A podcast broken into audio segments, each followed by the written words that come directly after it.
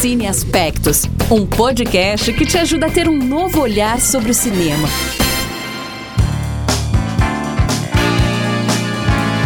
Olá você, querida ouvinte, querido ouvinte do Cine Aspectos. Estamos aqui em mais uma temporada falando sobre cinema de um jeito diferente. É, a gente, como você já percebeu no primeiro episódio, a gente está falando sobre cinema nos continentes e a gente já ouviu sobre cinema na América do Norte e América Central. Eu sou a Sara Rodrigues e hoje eu sou, jornal, eu sou jornalista e crítica de cinema e eu estou aqui com as minhas duas sócias e parceiras de podcast. Oi, eu sou a Poliana Fontinelli, também jornalista e crítica de cinema. E eu sou a Larissa Lago, também jornalista e crítica de cinema e também sócia aqui desse podcast. sócia e só lembrando, é. Só lembrando vocês que a gente está em época de quarentena, cada uma respeitando o isolamento social. Então a gente nessa temporada tá nessa outra forma de gravar aqui para vocês e trazer os cine aspectos para vocês, que é cada uma de suas casas. Então, se você percebeu alguma diferença, é por causa desse motivo. Bom, e como a gente disse, a gente está aqui com essa temporada, né, de cinema nos continentes, e a Larissa vai explicar um pouquinho como é que essa temporada está funcionando. Então, a gente, como sempre, separou uma temporada de seis episódios, né? Como já é de costume, você pode, você pode ver se você já não viu na primeira e na segunda temporada. E em cada episódio a gente vai falar sobre um ou dois continentes é, sobre o cinema, né? Sobre a história do cinema nesse continente ou nesses continentes. E a gente fez essa essa temporada para aprender mais, né? E para passar para vocês o que a gente aprendeu, algumas curiosidades, para a gente não ficar só no eixo Hollywood, que é o mais importante, como a gente viu no episódio passado, mas não é o único que existe nesse mundo gigante, né? Então, a gente pensou nessa temporada aí para que vocês aprendam e vão e não sei, também se interessem pelos pelos outros filmes, pelos filmes que a gente citar, para a gente, né, abrir nossa mente. E cada episódio a gente tá, cada uma de nós está estudando, se aprofundando mais, porque como é são assuntos muito complexos, grandes, né? Então, o episódio de hoje, a gente é, vamos ser liderados pela Sara. Pode começar, Sara. e aí, hoje a gente, como você viu aí no título, a gente vai falar sobre cinema na América do Sul. E, a título de curiosidade, a América do Sul tem 422,5 milhões de habitantes, o que é muita gente. a América do Sul, é, o cinema na América do Sul, ele faz parte, ele é muito conhecido pelo nome cinema latino-americano, que também é composto pelo, pela América Central, né, como a Larissa falou ontem, onde a gente tem México, Costa Rica, Nicarágua, alguns países que a Larissa já falou ontem não, no episódio anterior. a gente episódio... gravou ontem. no episódio anterior, que se você não escutou, fica mais fácil de você ligar os pontos escutando o primeiro episódio. E aí, é, é, a América Latina, ela traz esse, esse cinema que é muito parecido nos países. Claro, cada um com a sua originalidade, mas eles, eles estão mais próximos, digamos assim. Assim como o cinema europeu, como, como tá todo mundo muito perto, né? Acaba ficando parecido. E as línguas oficiais do cinema da América do Sul é o espanhol e o português, aqui no caso do Brasil. É, e durante muitos anos, quem dominou esse cinema aqui no Sul foi o Brasil, é, na América Latina, de forma geral, foi o Brasil, a Argentina e o México, que acaba sendo quem continua liderando, né? Já que foi quem mais conseguiu se desenvolver, tanto pelas políticas, pelos recursos que recebe. Bom, a gente tem ainda os países é, Chile, Uruguai, Colômbia, Bolívia, Peru, Venezuela, é, Paraguai e a gente vai falar um pouquinho sobre cada um desses. A gente tem ainda uma surpresinha nesse episódio que a gente vai falar um pouco mais para frente. Bom, a primeira exibição de cinema do mundo foi realizada pelos irmãos Lumière, né? Como a Larissa falou lá no nosso primeiro episódio de todos, assim, na primeira temporada. É, do Cine Aspectos e foi em 1895. E um ano depois, a América do Sul já estava recebendo os equipamentos de filmagem e projeção na América Latina, né? É, tanto é que já, já tem é, já, são, já foi registrado na Argentina, no Brasil mesmo, esses equipamentos chegando para gente. E aí, o período que o cinema começou a bombar mesmo, tanto no Brasil quanto na Argentina, que são os mais desenvolvidos, foi só é, a partir da década de 1920, mais ou menos. Bom, essa união entre os países latino-americanos, é, ele foi, ela foi muito necessária por conta do lento desenvolvimento econômico, né? Ao contrário dos Estados Unidos, que teve um crescimento muito mais rápido e podia desenvolver as técnicas e a tecnologia e tudo mais, eles então país, os países aqui da América do Sul precisaram se abraçar e tentar é, criar esse cinema latino-americano para que eles fizessem um rodízio, então não ficasse o cinema só aqui no Brasil ou só na Argentina, tentando aí fazer coproduções, né, que é o que acontece muito até hoje, para que os filmes chegassem nas salas de cinema e conseguisse ter mais abertura, assim como os filmes norte-americanos. E aí, esse cinema ele costuma ser mais uma manifestação artística, mais revolucionária, né? Tem muitos pontos políticos e sociais que são explorados e muito por conta dessa de, que eles têm em comum a história. Muitos passaram por muitas ditaduras ao longo seus períodos, e as propostas estéticas são sempre países muito tropicais, países que são bem abertos, muitas cores, muita música, futebol, então é bem parecido. Acho que isso tem a ver um eu pouco também com a América que... Central. É, isso que eu ia falar, eu acho legal que on, é, ontem, não, no episódio passado, é, eu falei do, do México, que é considerado, né, América do Norte, mas é, o cinema dele é muito mais América Central e América Latina no geral, né? Como a Sara tá falando aqui agora. Eles foram. É, tem essa raiz do, do político, né? Começou sendo é, documentários, fazendo documentários sobre a situação política. Então, eu acho que diferente de vários outros aspectos, mesmo que ele, o México estando perto dos Estados Unidos, na, no, na questão de cinema, ele é muito mais próximo da América Central e América Latina. E aí, é, depois da Segunda Guerra Mundial, né, que acabou ali por volta da década de 1940, 1946 mais ou menos, é, mais ou menos não, em 1946, é, a América Latina precisou de uma nova configuração, assim, cinematográfica, porque os filmes hollywoodianos, ele, eles ainda ficavam, bombavam muito, porque Hollywood sempre foi muito forte. Então, nas salas de cinema dos países é, da América do Sul mesmo, o que ocupava era filme norte-americano, filme de Hollywood. E aí, por isso, eles começaram a criar cineclubes que eram frequentados por estudantes, críticos de cinema e pessoas que amavam mesmo a sétima arte. E aí, é, mais um pouco para frente, 1950, quando a indústria americana já estava muito forte, o cinema é, latino, que antes tentava fazer do seu próprio jeito, começou a reproduzir o que se via na indústria norte-americana, o que acontece muito ainda hoje, o que a gente vê muito assim, comédia romântica, como algumas que eu vou citar aqui mais para frente, e aí tenta esconder as verdadeiras preocupações que existiam nos países, as preocupações sociais, para tentar ver se alcançava outro nicho. Então, saía um pouco dessa questão da política, do social, das críticas, que não geram reflexão, para poder entreter e ver se conseguia alcançar também, por exemplo, um filme é, aqui da Bolívia, talvez chegar nos Estados Unidos, talvez dessa forma conseguisse. Mas é, depois disso, assim, eles começaram até a, a procurar também voltar às raízes. Isso depois da, das ditaduras, né, quando eles precisavam se reinventar.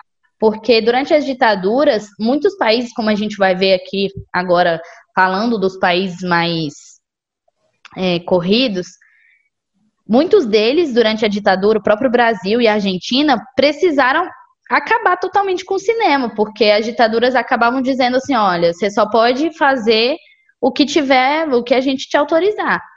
Então, você tinha que fazer alguma coisa que tivesse a ver com o governo, que fosse uma publicidade para o governo militar, e aí isso acabava é, não possibilitando a liberdade mesmo dos artistas, né, dos diretores.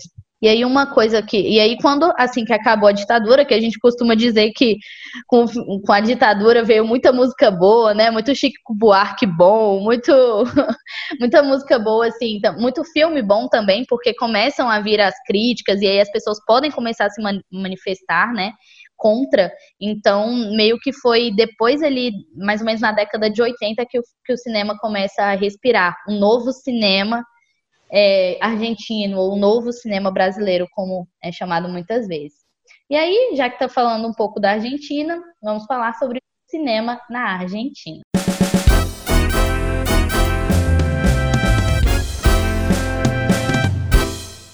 Cinema na Argentina é uma das que se destacou bastante, né, ao longo do século XX, porque foi uma das que teve apoio do governo e teve é, trabalho assim de uma série de atores que começaram a ter prestígio e tudo mais.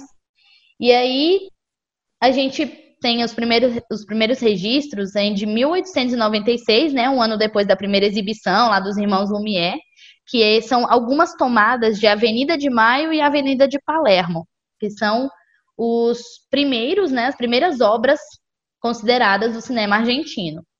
E é considerado o primeiro cinematógrafo argentino, o José Steinberg.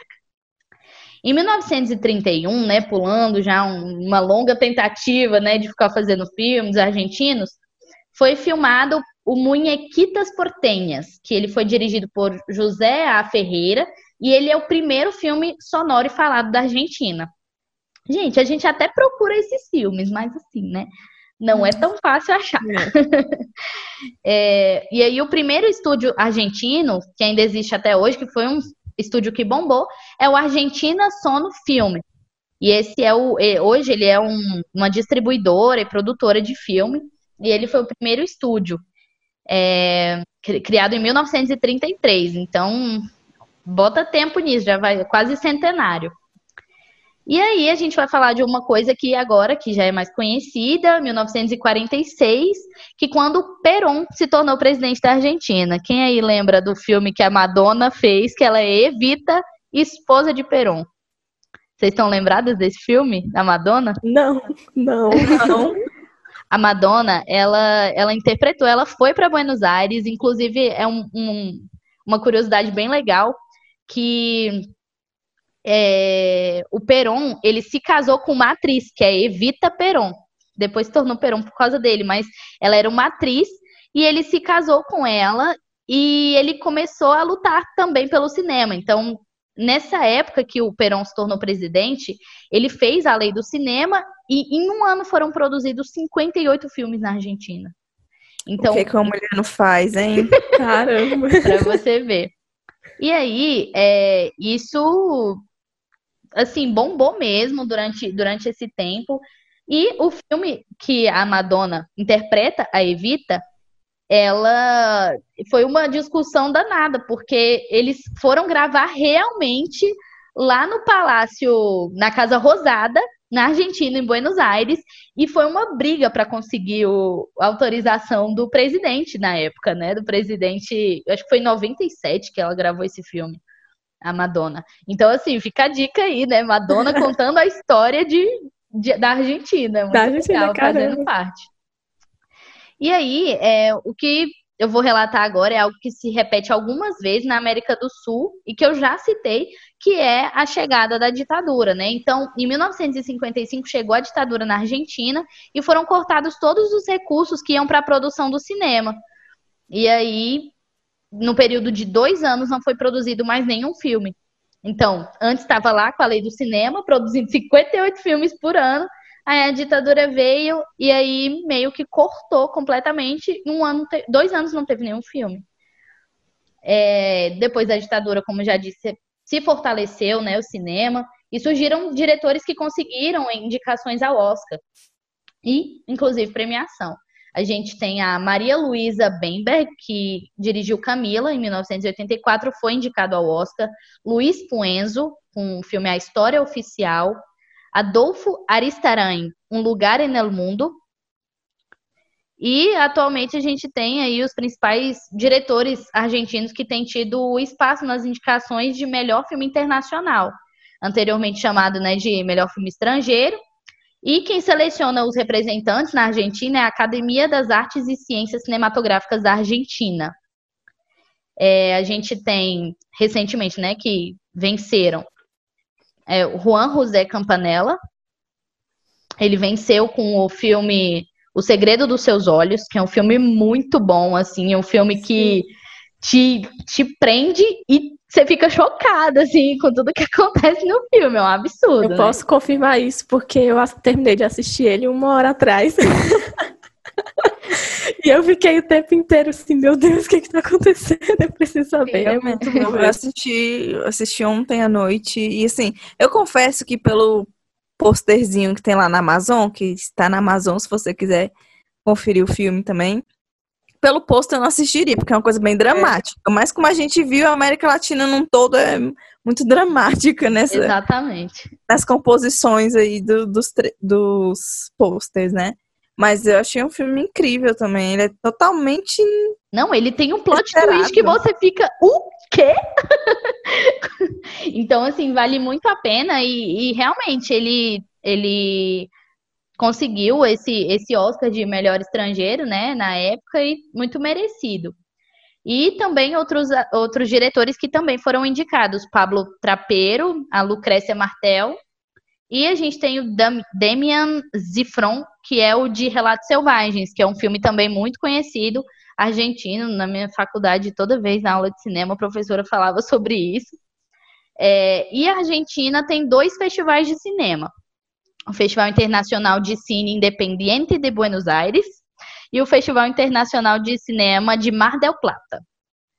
Essa, esse é o contexto argentino que temos. E a Argentina, assim, o Brasil faz muitas, muitas coproduções, né, com, com o Brasil, e a gente costuma... Com a Argentina. Isso, com a Argentina. Eu falei Argentina com a Argentina ou Brasil? Brasil com o Brasil. E um recente também que eu vi muito legal é o Happy Hour Verdades e Consequências, que é um filme que lançou no cinema e é uma coprodução argentina e brasileira que é muito legal, é uma história de cotidiano, tá no YouTube também, se quiser procurar. É, Sara, uma coisa que eu prestei atenção agora assistindo O Segredo dos Seus Olhos? Dos Seus Olhos seus olhos. É porque ele, no começo, tem a logo do governo da Espanha, então foi é uma É uma coprodução. É. Talvez porque não tenha tido a, o apoio, assim não como, tem geralmente. E assim como os filmes brasileiros, tem muita muito merchan antes do filme, é. né? Uhum. Muita gente fala disso quando vai assistir filme nacional. É, nacional, que tem muita, muito merchan antes de, de, de começar o filme. Nesse também tem. Exatamente. É, uma... é porque esses filmes, eles. É, é, a Argentina faz muito essa parceria também ibero, né? Ibero-americano, porque muitas vezes não tem, não tem como custear, não tem como pagar as pessoas, então assim, vai pedindo, vai participando de todos os editais. É. Ah, vou participar no edital aqui, vou participar no edital ali, e o que me der dinheiro a gente vai juntando e faz um, um bolão e dá certo. E é o caso. É, esse ator também. Ai, gente, eu esqueci. Quem é ele? Qual é o nome dele mesmo? O ator de Segredos dos Olhos? Ele, ele, é bem conhecido, ele faz muito filme espanhol também, e ele faz muito filme com, com o próprio. Ai, gente, vou, vou ter que recordar aqui o nome Continua dele. Continua aí que a gente pesquisa. Isso, pro, pro, pesquisem aí. E aí ele, ele faz muito esses filmes assim, espanhóis, né? E, e, argentinos. Então, geralmente tem muito essa troca. A gente viu agora recentemente o Antônio Bandeiras é, também, que faz muito filme tanto na Argentina quanto na Espanha. Então tem sempre essa essa troca aí de atores, porque a língua espanhola acaba facilitando, né? É mais é, fácil do que você colocar um espanhol para fazer um filme é, em Hollywood, vice-versa. Mas tá. E se a gente for um pouquinho mais agora para outro país, saindo um pouco da Argentina. A gente vai falar sobre o Peru. E o primeiro. Antes de sair da Argentina, o nome do cara é Ricardo Darim. Ah, nada, é o nome do cara. Ricardo é. Darim. Então, o Darim, ele, fantástico, ele, ele sempre tá nessas coproduções, assim. Bom, continuando. No Peru, o primeiro cineasta importante, assim, conhecido foi o Jorge Henrique Goitisolo. Ele fez uma série de documentários a partir de 1909 e também foi fez o primeiro filme de ficção da, do Peru, que é o Negócio Água, em, dois, em 1913. Eu ia falar 2013. É, o primeiro grande avanço também dessa, dessa produção de cinema veio com a Lei de Fomento da Indústria Cinematográfica, em 1972, que durou uns 20 anos e rendeu mais de 1.200 curta-metragens produzidos. Então, para vocês verem, né, como que a, a lei de cinema, a lei que incentiva a cultura e tudo mais, é importante para esses países menores.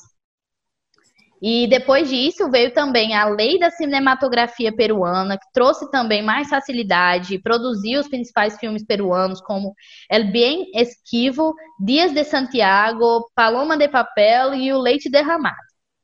E aí, agora, mais próximo, foi aprovada em 2010 a Lei Procine, que ampliou os recursos financeiros da Conacine, que é como se fosse a Ancine que a gente tem aqui no Brasil.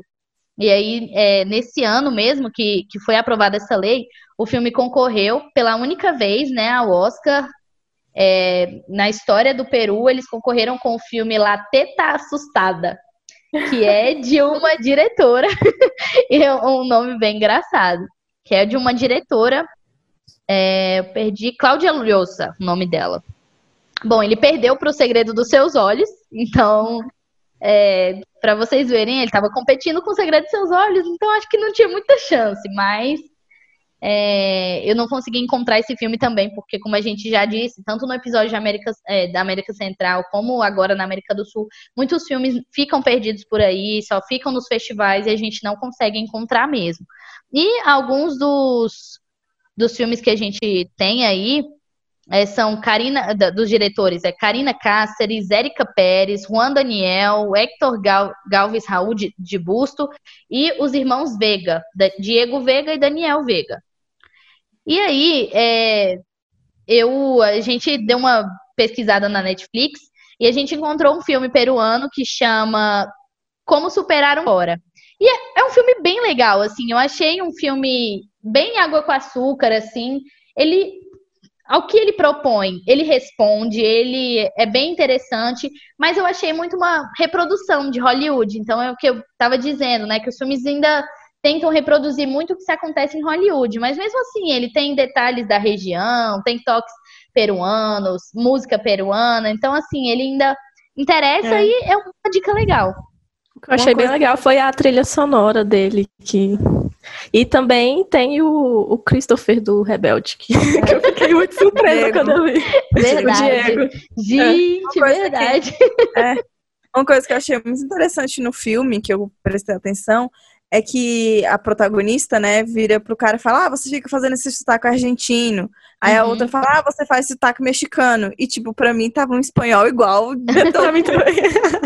Eu fiquei, gente, ele tá fazendo sotaque? Como assim? Então, é uma coisa muito deles também, de reconhecer, sim, né, sim. o sotaque de outra é. região. Pra gente é a mesma língua, então... Uhum. O do Christopher, né, que é um que ele é mexicano mesmo, né, é. né, do Rebelde, mas elas, pra mim era a mesma coisa mesmo, o espanhol, e elas ficavam, não, o que é que esse mexicano tá fazendo aqui? Aí eu, o uhum. quê? Como você... Mas é muito legal mesmo, é um filme que dá pra, pra te entreter bastante, é bem fofinho. Sim.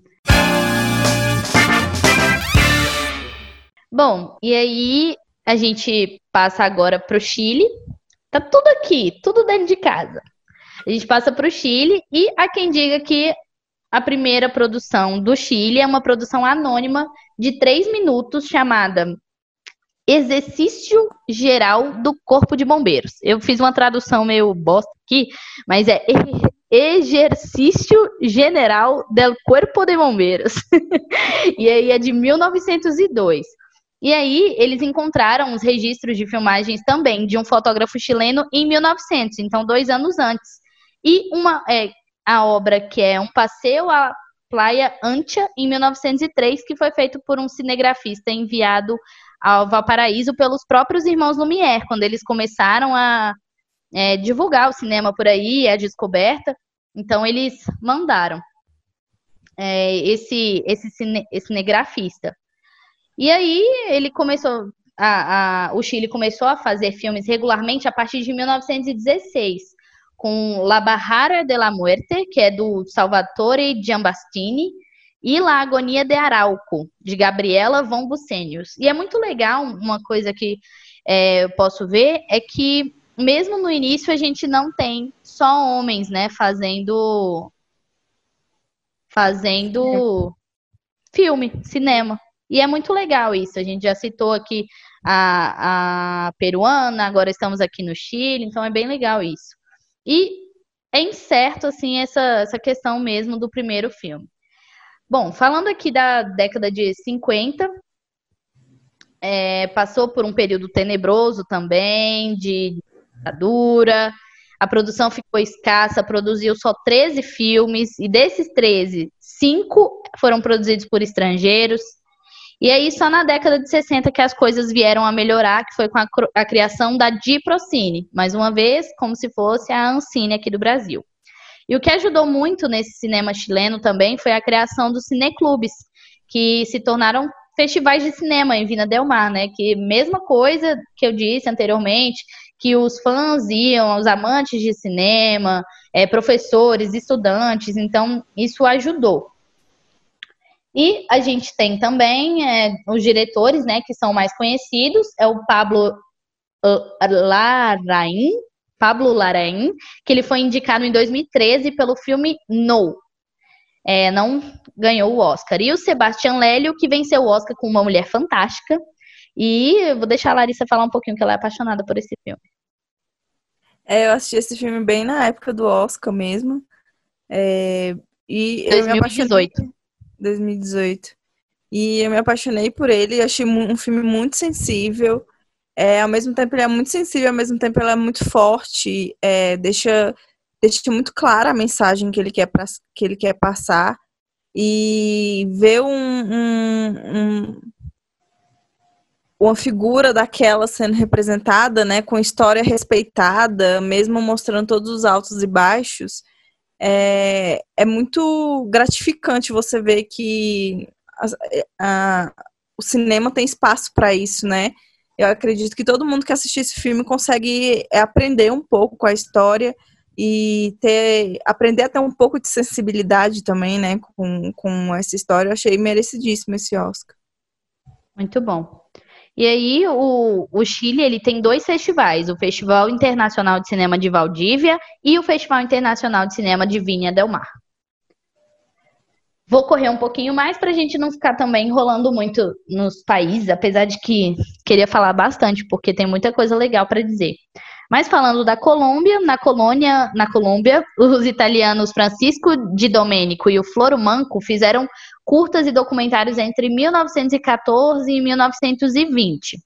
É, o Máximo Calvo é um nome importante né, da história do cinema colombiano e surgiu também ali por volta da década de 20. E o Camilo Cantinazzi fez três longas no final da fase muda, então foi meio que o que marcou ali o final antes de começar a ter, ter os filmes sonoros. Suerte e Azar e Tuya es la Culpa e Tardes Valecalcanas. Bom, o, a Colômbia, ela concorreu uma vez ao Oscar e não ganhou. Foi com o filme O Abraço da Serpente. Ele está disponível no YouTube, para quem tiver interesse, é R$3,90, me patrocina YouTube. E ele não ganhou, né? Mas ele, o diretor era o Ciro Guerra. E também é, o, o festival de cinema que tem no, na Colômbia é o Festival de Cinema de Bogotá e o Festival Internacional de Cinema de Cartagena. Indo para o Equador, a gente tem é, a produção cinematográfica que começa na década de 1920, mais ou menos todos começam ali na mesma época, né? Uma década.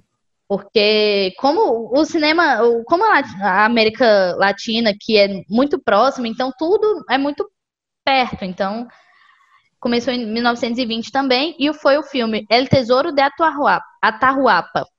Ele é considerado o primeiro filme de enredo no país, né? Filme é, ficcional. E aí, durante a década de 1930, com a chegada do som no cinema, né, que chegou para todo mundo, o Equador acabou sofrendo uma queda na produção dos filmes.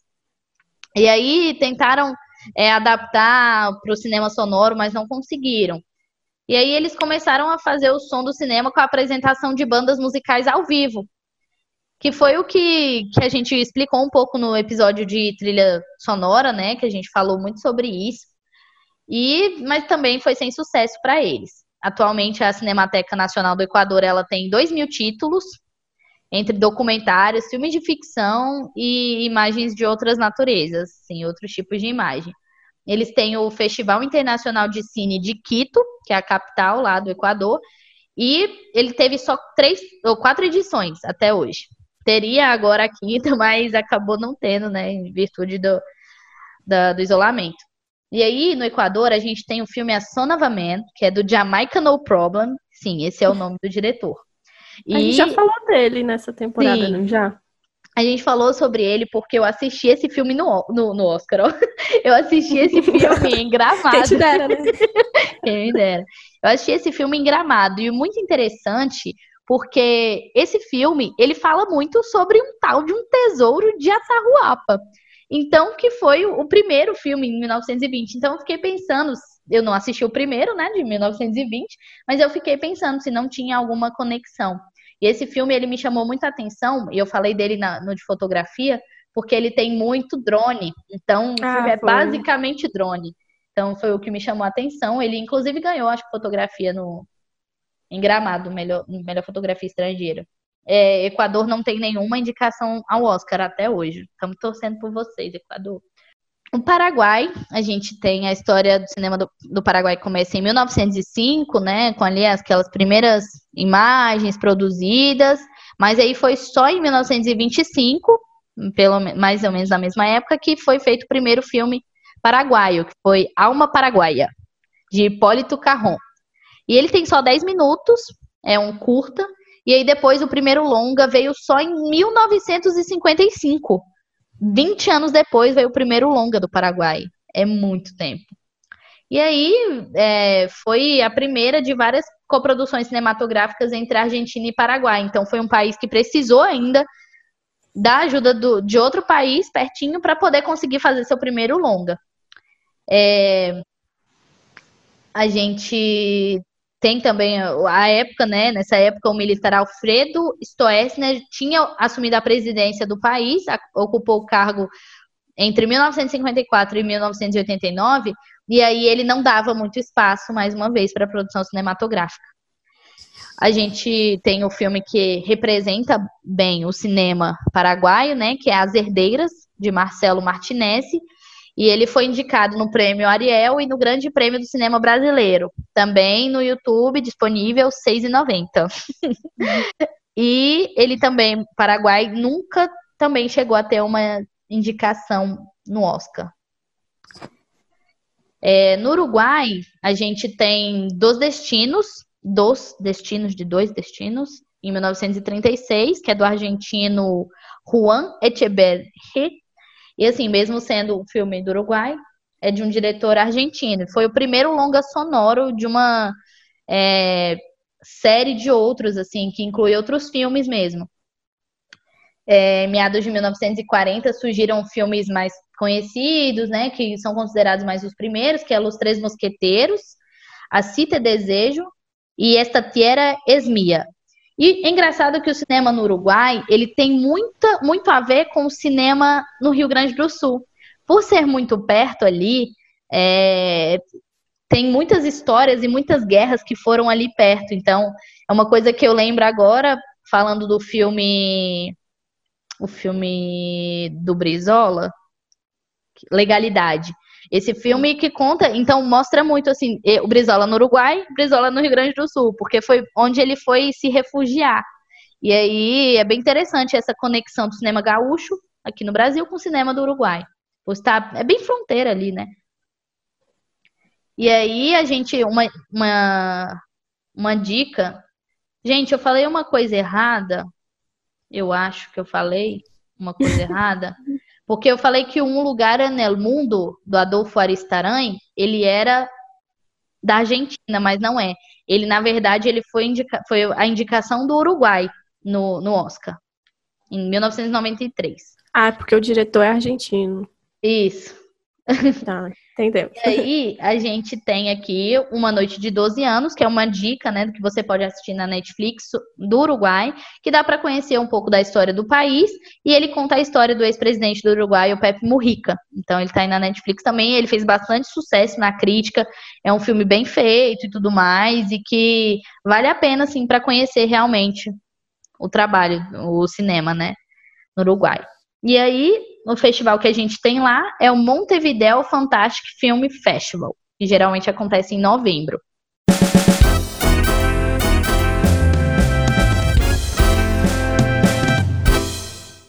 Chegando na Venezuela, a gente tem é, os pioneiros né, do, do cinema foi em 1908 e o diretor Augusto Gonzalez Vidal, ele é um dos primeiros diretores, o fotógrafo Monte A. Gonhon e o documentarista Henry Zimmerman. E aí eles eram autores de cinejornais, depois de obras ficcionais. E aí se destacou em 1920 a, a, o trabalho do Amabilis Cordeiro, que foi o filme Calúnia, e El Rompimento, de 1937. E aí encerrou a fase do cinema mudo e aí eu não me prolonguei mais nessa questão da Venezuela. e aí a Venezuela não teve nunca nenhuma indicação ao Oscar, mas tem o filme De Longe Te Observo, disponível no YouTube também, que ele foi premiado em Veneza. E aí a Venezuela, a princípio, ela tem o Festival del Cine Venezuelano. Não sei se tá rolando ainda. Eu disse que eu não vou falar muito de Brasil, porque Brasil se a gente for falar, a gente vai ficar aqui muito tempo e a gente já está se estendendo um pouquinho no horário. Mas os primeiros filmes é, do Brasil, é, assim, começou a, a, entender sobre cinema já depois da, da descoberta cinematográfica dos irmãos Lumière, e em 1887 foi aberta a primeira sala de cinema aberta ao público, né, aqui no Rio de Janeiro. Eles os irmãos Pascoal e Afonso Segreto, eles foram os pioneiros do cinema no Brasil e eles que incentivaram isso, fizeram as primeiras gravações na Baía de Guanabara. Bom, é, em 1908, o cineasta brasileiro Antônio Leal apresentou a película, no caso, o filme, Os Estranguladores, que foi considerado o primeiro filme de ficção brasileiro e tinha 40 minutos. O primeiro longa-metragem produzido no Brasil pelo português Francisco Santos foi em, 2000, em 1914 e foi O Crime dos Banhados. Bom, durante a Primeira Guerra Mundial, o cinema brasileiro sofreu uma crise, né? E tudo foi dominado pelos estadunidenses nessa época, assim como todos os outros. E aí, na década de 20, de 30, o cinema brasileiro conseguiu mais expansão, né? E aí conseguiu publicar em revistas de cinema, como para todos, Selecta e a Cinearte. Aí a gente tem, na década de 40, a criação da, do estúdio da companhia de cinema, né, Atlântida, que foi o que bombou, assim, o Brasil mesmo, durante essa década de 40 e que foi fazendo sucesso. E aí a gente teve o início das chanchadas, que não sei se você já estudou cinema, mas as chanchadas são filmes musicais, né, cômicos, de baixo orçamento e que, assim, começou a fazer sucesso. Inclusive, a gente tem até os porno chanchadas. Que, que, assim, gente, ó, vou lutar aqui na frente de vocês, que eu quero uma temporada só sobre cinema nacional. Estou implorando. E aí a gente pode aprofundar quiser, melhor nessa coisa. Vocês apoiam a Sara. Sara, é. Mande lá no nosso Instagram, nosso Twitter, arroba Cineaspecto. E aí a gente, os principais atores da Atlântida nessa época foi Oscarito, Grande Otelo e Anselmo. E o que tinha mais destaque nessa época foi o Moleque Tião, que é de 1941, Tristezas Não Pagam Dívidas, de 1944, e Carnaval no Fogo, de 49. Depois teve a criação do estúdio Vera Cruz, que quase na década de 50, que foi nos moldes do cinema é, americano. O Brasil aí também estava tentando reproduzir o que se fazia. E o, nessa época, o filme que se destacou foi o Cangaceiro, em 1953, que foi o primeiro filme brasileiro a ganhar o Festival de Cannes. Então, tentou se aproximar do cinema norte-americano, parece que deu certo. Porque ganhou. É que o cangaceiro é muito brasileiro, né? Não, tipo, e é, é, bem brasileiro, é. mas assim, é o estúdio, né, moldes, né, tentando... As técnicas. Sim. E aí, depois dessa época, chegou o cinema novo, né? Que foi um cinema mais de caráter revolucionário, que foi quando, antes um pouquinho de começar a ditadura.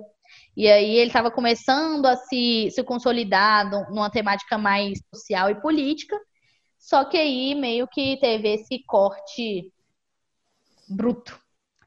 Em 69 foi criada a Embrafilme, empresa brasileira de filmes, que permaneceu até 1982 e ela foi fundada no contexto da ditadura militar. Então, basicamente, o que acontecia era aquilo que eu falei antes. É, o governo apoiava a ideia desde que tivesse como usar o cinema como controle do Estado. Falar, fazer propaganda do, do governo e todas essas coisas. Como eu disse, depois que veio, né, gente, na década de 70, começou as pornochanchadas e o movimento Boca do Lixo, que esse movimento realizava essa, essa pornô chanchada e era baseado em comédia italiana, com muito teor erótico. E aí, esse gênero ele teve bastante destaque nessa década de 70, e um dos exemplos é a, o filme A Viúva Virgem, de 72, do cineasta Pedro Carlos Robai. Bom, é, chegando a videocassete, o videocassete, né, nos anos 80, meio que acabou.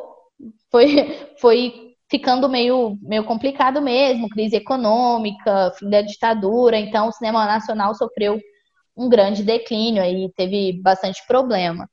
O Festival de Gramado, eu sei que ele surgiu ali na década de 70 e ele passou por esse esse problema, assim, porque era um filme, é, ele divulgava filmes brasileiros e tudo mais, e aí quando, quando começou a sofrer a crise, o Brasil não estava fazendo mais filme, eles tiveram que recorrer e buscar filmes aqui na América Latina. Por isso que o Festival de Gramado se tornou o filme. Acho que por isso que ele teve que abrir, né? Foi o que mencionei anteriormente.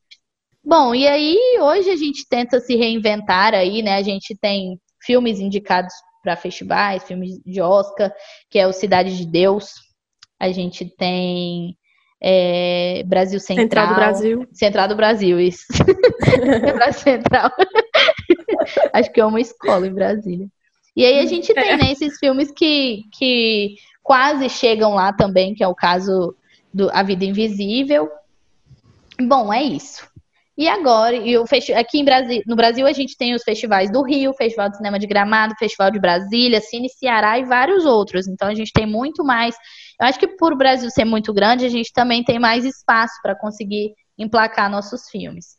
E aquilo que você que a gente falou no começo do episódio da, das comédias românticas também se aplica muito aqui no Brasil, né? As comédias que elas sempre acabam chamando mais o público brasileiro para o cinema, querendo ou não. Eles ganham, esses filmes ganham bem mais visibilidade aqui, com certeza.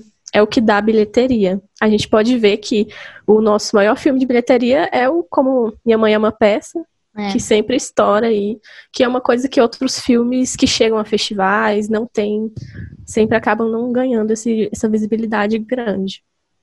E bom, a gente falou que tinha uma surpresinha agora no final e teve um país que eu não falei, que foi sobre a Bolívia.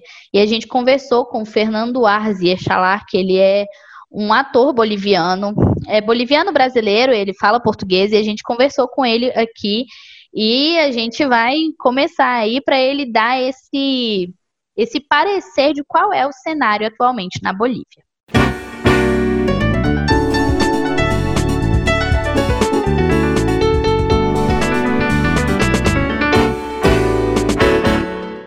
Bom, a gente está aqui agora com o Fernando Arze, que é um ator né, boliviano, e ele eu conheci no Festival de Cinema de Gramado com o filme Muralha no ano passado, fiquei encantada. Ele inclusive levou o prêmio, né, de, de melhor ator e foi assim fantástico. E eu queria que ele se apresentasse para vocês agora. Pode falar, Fernando. Olá, tudo bom? Tudo bem? Todo mundo? Bom, eu sou Fernando Arcos Echalar. É, sou boliviano, metade boliviano, metade. Bom, boliviano brasileiro, mas nascido na Bolívia. É, tô, faço teatro, estudo arte da interpretação, atuação, não sei como é que chama, como é que se diz, como é que se poderia dizer, é, há uns 20 anos já. Estou é, morando na Bolívia há uns seis anos. Antes disso, estava morando no Brasil. E é isso, a vida me levou aqui para, me trouxe aqui para Bolívia e eu tô aqui, é, feliz de poder estar é, tá aqui com vocês, feliz de poder é, ainda estar tá podendo falar português direito. e vamos Muito lá, bem. vamos conversar um pouquinho sobre o cinema na Bolívia. O que, que você quer saber? Então, é, primeiro eu queria que você falasse também um pouco mais sobre o que, que você já participou, né? Tanto no teatro quanto no cinema, o próprio Muralha mesmo. Uhum. Bom, eu estudei teatro em Nova York, é, de 94 a 97, é, na American Academy of Dramatic Arts, chama. É a escola de teatro mais antiga do, do mundo ocidental. Muito boa, muito boa. Tive uma felicidade incrível, né? A felicidade incrível de de poder ter entrado nesse conservatório de teatro. É, morei nos Estados Unidos 10 anos fazendo teatro, enfim, fazendo também comerciais, etc., locução de voz. 2000 e, em 2005 eu voltei para o Brasil e no Brasil eu fiz algumas participações em novelas da Globo, pequenas, né? Participações de dois, três dias, é, e umas participações maiores na rede, rede Record. É, a mais importante foi no Poder Paralelo, na novela Poder Paralelo, que foi bem bacana. Era um, um, personagem que voltava, uma vez por mês eu ia lá gravar porque ele ia voltando, né? Em 2012, eu vim para Bolívia filmar um, um longa. É, já tinha feito três, três longas aqui na Bolívia. Eu tinha acabado de fazer um longa com, com Domingos Oliveira, é, no, no, Brasil e eu vim para cá é, filmar um longa e acabei ficando. É, a vida meio que me, me trouxe para cá e depois desse longa eu emendei a direção de uma de uma obra de uma obra de teatro porque eu também dirijo teatro aqui e depois outra e depois um filme e depois então eu ia e vinha né só que acabei meio que ficando mais tempo do ano aqui no Brasil do que desculpa aqui na Bolívia do que no Brasil então, é, e o cinema cresceu muito na Bolívia nesses últimos cinco anos, e eu meio que sou parte dessa, desse movimento né, de crescimento também, o cinema e o teatro. Então, estou dirigindo muito teatro, eu devo ter dirigido mais, mais de dez peças desde que eu moro aqui, há seis anos já. Nossa, muita é, coisa, mais, né? Muito mais. É, e eu fiz, eu acho que eu fiz uns seis filmes seis uhum. filmes, uma série aqui na Bolívia.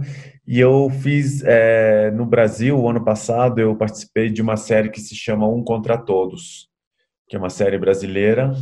É, eu participei da, da última temporada, a quarta e última temporada, que está passando uhum. agora. É, finalmente está passando na Fox. E é uma série bem bacana, porque ela foi indicada ao International Emmys, né, aos Emmys internacionais duas vezes como série. Então, ser parte da última temporada como personagem antagônico é maravilhoso, né? É outro presente, né, da uhum. vida. Ai, que legal. Então, e tá rolando agora. Então, é, esse é um pouquinho um, um resumo do, do que eu faço, né? Ah, legal. teatro, é, em termos de teatro, dirijo mais do que atuo. Uhum. E cinema, eu, eu atuo e espero poder dirigir. Estou escrevendo também, estou escrevendo também ah, bastante. Maravilha. É, resume e... bem, resume Com bem. certeza.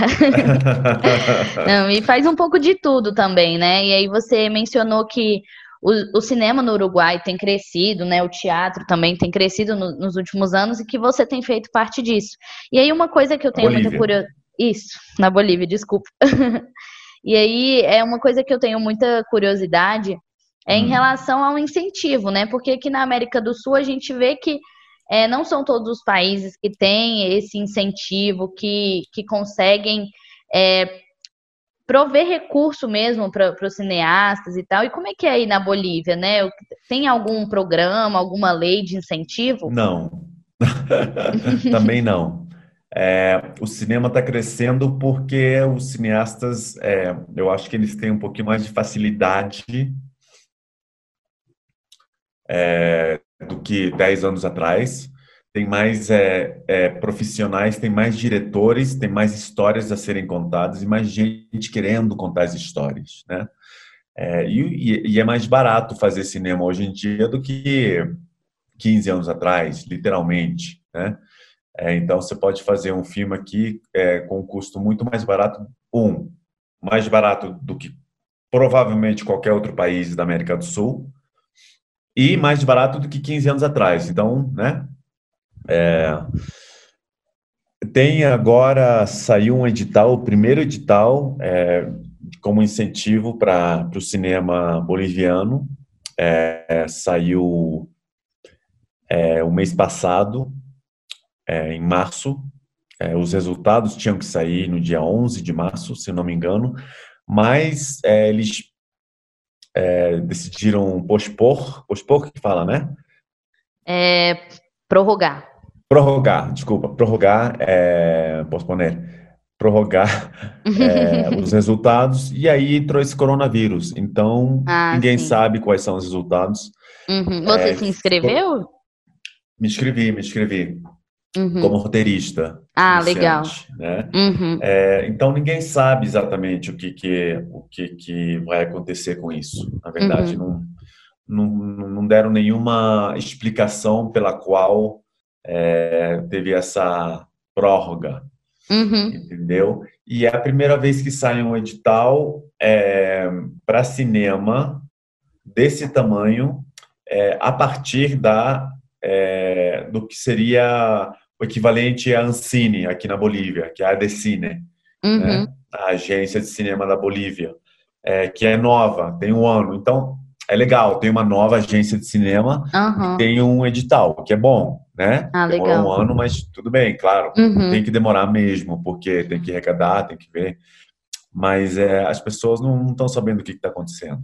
Uhum. Antes disso, não tinha tinha um fundo há muito tempo atrás, há uns 15 anos atrás, eu acho, é, que tinha que ser, que era usado por cineastas e tinha que ser reposto uhum. pelos mesmos cineastas, eventualmente, mas nunca foi, então... Né? Entendi. É, então, o cinema aqui é basicamente algumas, alguns filmes são feitos com dinheiro particular é, ou com coproduções via Ibermédia. Entendi. E assim, em relação a, a assistir o cinema e o público assistir o cinema boliviano. É, existe isso, assim, ah, vou sair da minha casa para ir ao cinema e assistir. Assim, existe sala, existe é, esse interesse por é parte muito... da população? Olha, vamos, vamos por partes. As, as salas, eu acho que dá um pouco mais de espaço do que as salas no Brasil.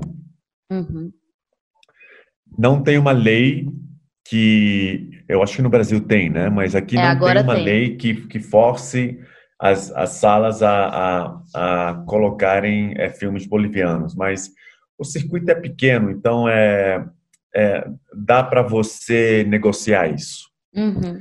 É, o, o, problema é que é, os filmes ficam uma semana, duas, né? Uhum. E geralmente na segunda semana já vão para um horário de tarde que ninguém vai. Então, o dono do cinema fala, ué, não vou botar uma terceira semana porque ninguém veio. Claro que ninguém foi. Se é quarta-feira às três horas da tarde, ninguém vai. É. Entendeu? Uhum. É como no Brasil mesmo. Sim. É, mas, de novo, nos últimos anos, tem saído filmes é, que comercialmente têm chegado mais ao público. Muralha é um deles. Muralha uhum. bateu recordes, né? Ah, um filme é, maravilhoso, né? É, o filme é muito bom. É, e, e, e, antes disso, teve um filme bem comercialzinho, uma, uma comédia bem bacana. É, e as pessoas começavam, começaram a, a, falar sobre esse novo cinema boliviano, entendeu? Porque o público também não é bobo, né? Se você tem um cinema é, que é um pouquinho errático, né? Que, que, que não, não, como, como movimento ele não convence, mais difícil ainda se você tem um filme que sai por ano. Como é que esse filme sozinho vai convencer o público, né? E como tem saído muito filme junto, é como uma onda que tem mais força. Então as pessoas dizem, ah, o cinema boliviano está é, tá crescendo. Claro, um, um, um, blockbuster, né, a Bolívia, que enche, eu acho que tem como 400 mil pessoas. Isso para a Bolívia é gigantesco, né? La Paz uhum. Tem um milhão de pessoas. Então, é, Muralha, eu acho que fez 50 mil, entendeu? Para gente, isso é uhum. muito. Pra, não é que para gente é bom, não é bom, mas é o recorde para os filmes bolivianos nos últimos 15 anos. Entendi. Entendeu? Não, o que acaba lugar, sendo é bom é também, mil. né? Uhum. Oi? O que acaba sendo bom, né? Falou assim que ah, não, não é que é bom, mas é realmente é um, é um número expressivo, levando em consideração a, o, o cenário, né? É, percentualmente falando, é um número bastante representativo. Sim. Mas não cobre os gastos, claramente. Ah, sim. Entendi. Né? Não, nem chega perto de cobrir o, o, o, os gastos do, do filme. Uhum. É, é, Fernando. Vamos, vamos ver. É, para finalizar agora, que esse é um episódio que a gente está falando sobre toda a América do Sul e a gente tenta falar isso em menos de uma hora. Então, meio complicado, assim, mas vamos poderíamos lá, conversar lá, bastante tempo. Com certeza. É, só para finalizar, existem é, festivais de cinema que, tentem, que tentam trazer os filmes de vocês para divulgação, ou até mesmo mostras para exibir filmes de outros é, países da América Latina mesmo? Na Bolívia, você está falando? Isso. Na Bolívia só tem um festival de cinema em Santa Cruz, mas ele é de curta-metragens. Ah, ele é sim. é bastante, bastante forte já, mas ele, ele não chega aos, aos longas. E aí você né? acha que é... com a participação agora dessa agência de cinema que você mencionou, você acha que pode ter um novo festival? Sim. Eu acho que eu acho que tem um festival também que chama é, se chama é, Festival de Cinema Cinema Radical que é muito bacana, é, é, bastante grande, e esse sim traz longas, e é um cinema bem alternativo, o que é bem bacana. Eu gosto muito desse, desse festival. É, mas ele não é muito divulgado, né? É, eu acho que agora com a nova agência, eu acho que vai, vai rolar. A agência está aí para isso, para lutar pelo cinema. Né? Uhum. Né? Vamos ver o que, que, vai acontecer. Vamos ver o que, que vai acontecer agora. Tá certo. E aí, para finalizar, dá uma dica pro pessoal aí, o que que eles podem assistir de filme boliviano, né? O que que você acha que é legal para se interessarem mesmo por esse esse nicho que ainda é pouco conhecido? É, deixa eu ver, é, títulos de filmes. Bom, eu sou meio suspeito porque eu tô em vários, né? Mas vamos lá. É, eles têm que assistir Muralha, né? Que ah, tá, tá na HBO agora. El Rio também está na HBO, HBO Go. Uhum. É, Muralha, acho que está como The Goalkeeper. El Rio como The River. Uhum. Tem um filme também desse é, cinema radical que se chama é, El, é, ai gente, não é El Socavone, El Socavone é a produtora. Ah, esqueci, vou lembrar agora. Mas procurem Socavon Filmes, Socavon. É, é, é uhum. uma galera é, jovem, bem bacana, que está fazendo muito cinema legal, muito cinema alternativo e vencedores de, de festivais uhum. na Europa, etc. Muito legal. É, depois tem. Ah, gente, sei lá, tem esses aí. Não, tranquilo, já deu para dar uma deu, né? garimpada né? aí. É, tendo na HBO fica fácil para a gente também. Tá. Tem um, tem um site que chama boliviacine.com. boliviacine.com e aí tem é, filmes bolivianos últimos e também mais antigos e são de graça. É um pessoal que abriu esse site e com a quarentena meio que abriu tudo, né? E, então é bem bacana, cara. Ah, aí que dá bom. Pra, dá para dar uma garimpada. Legal, então. Fernando, muito obrigada por participar aqui com a gente do Cine ah. Aspectos, viu? Foi muito bom conversar com você, mesmo que nesse período curtinho. E eu espero que você tenha muito sucesso aí, né? Que você esteja nesse edital, que você tenha sido aprovado no edital, né? Para a gente continuar vendo muita coisa boa sua por aí. Obrigado, obrigado, obrigado. Um beijo para todo mundo que está ouvindo isso aqui. Que legal que vocês estão fazendo isso, realmente. Quando vocês quiserem, estou aqui, você sabe como me achar. E tomara que a gente possa unir forças como América Latina através do cinema, porque temos muitas histórias em comum. Com certeza, é verdade. Então tá, brigadão, Fernando. Obrigado a você. Tchau, tchau. Beijos. Bom, a gente vai ficando por aqui. A gente termina esse segundo episódio falando sobre o continente América, né? A gente falou, Larissa falou sobre América Central e América do Norte. Hoje eu conduzi falando sobre América do Sul. E a gente sente assim que eu pelo menos sinto desse mais da América Central e América do Sul, que são países que ainda precisam se desenvolver muito e precisam também dos recursos de apoio, apoio do governo, apoio das entidades porque realmente é uma coisa que a gente vê que tem potencial, mas falta a oportunidade.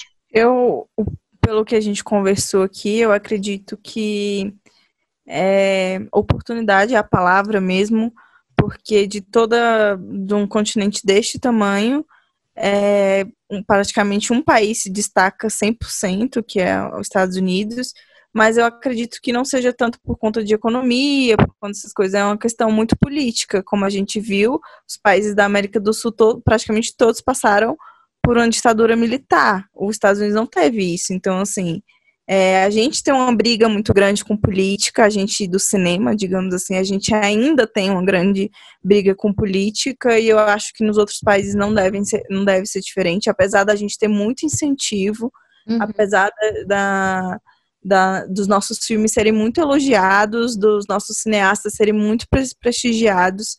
É, a gente vê que o incentivo e a oportunidade é base de tudo, praticamente. Então, o, os Estados Unidos está na frente não só por conta de tecnologia, por conta de tudo isso, porque para eles é, parece que foi mais fácil, entendeu? Eu não quero dar certeza aqui de que foi mais fácil.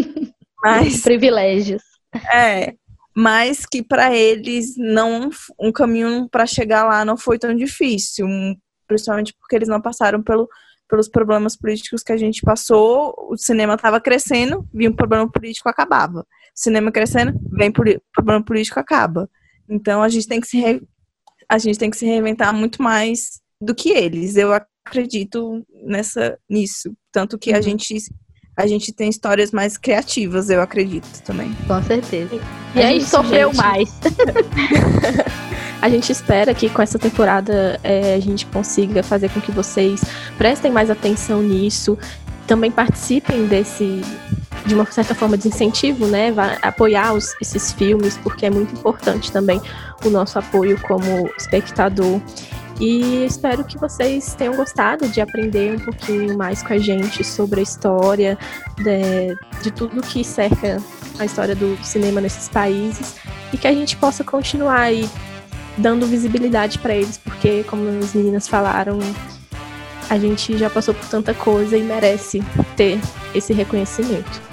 Então é isso, muito obrigada pela audiência, obrigada por escutar a gente aqui. A gente tem tentado fazer episódios mais curtos, mas a gente tem percebido que a gente tem muito a falar. Então, assim, se você se interessa, a gente sabe que você vai ficar até o final, porque é um conteúdo muito interessante, a gente aprende, a gente ri, a gente conversa e a gente se interessa também pelo diferente, pelo novo. Então, vamos continuar aí. A gente espera você no próximo episódio. E fica de olho aí que a gente está sempre no Instagram divulgando as coisas, então participe com a gente, o nosso nosso arroba, como a Polly disse ali no meio, é arroba cineaspectos, tanto no Twitter quanto no Instagram. E a gente agradece muito aí pela sua audiência. Tchau, tchau. Tchau. tchau.